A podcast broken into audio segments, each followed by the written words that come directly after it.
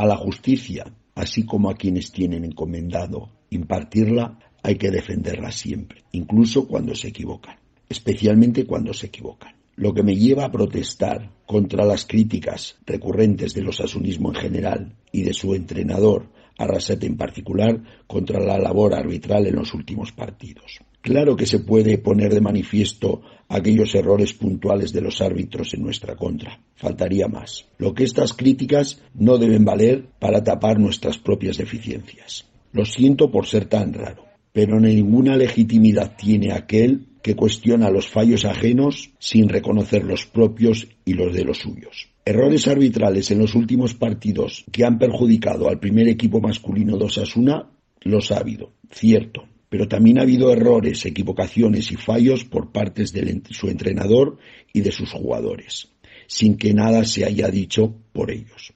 Cero autocrítica, cero empatía.